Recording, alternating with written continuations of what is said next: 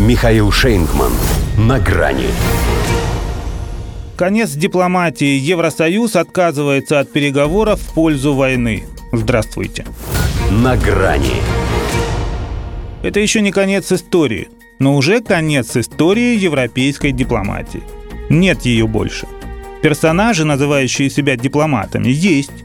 Они вести себя как подобает, не общаться, не мыслить категориями политики как искусство возможного – они не в состоянии. Одна война на уме. Точнее, не одна, а минимум три. Но в информационной они сами захлебнулись, экономическую не тянут. Вот и оставили себе в качестве основной третью.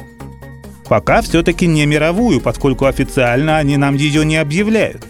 Но предпочтения свои пристрастия выказывают столь решительно и откровенно, что будь это, допустим, на футбольном матче, их фанатский сектор – уже бы оградили металлической сеткой.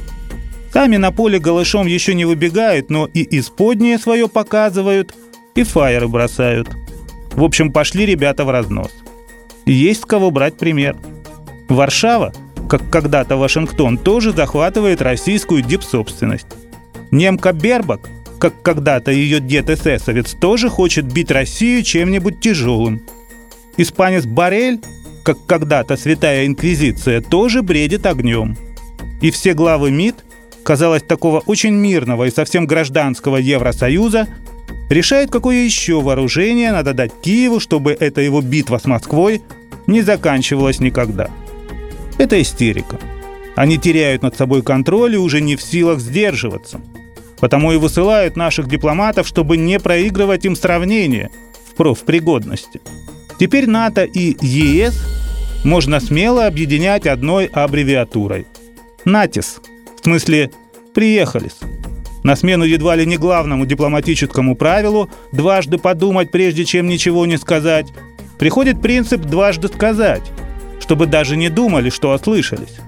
Жозеп Барель так и поступил, когда сначала сразил всех в Твиттере заявлением о том, что Украина должна победить Россию только на поле боя – а потом и устно подтвердил, что его правильно поняли, именно это он и имел в виду.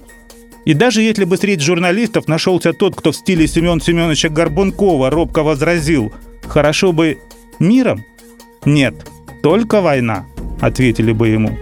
Потому что война – это возможность, пользуясь случаем, под видом помощи Киеву сбагрить все боевое старье, типа тех же немецких «Леопардов-1».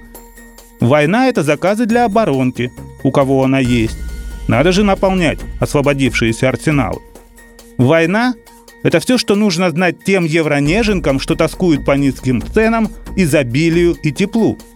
Наконец, война – это война.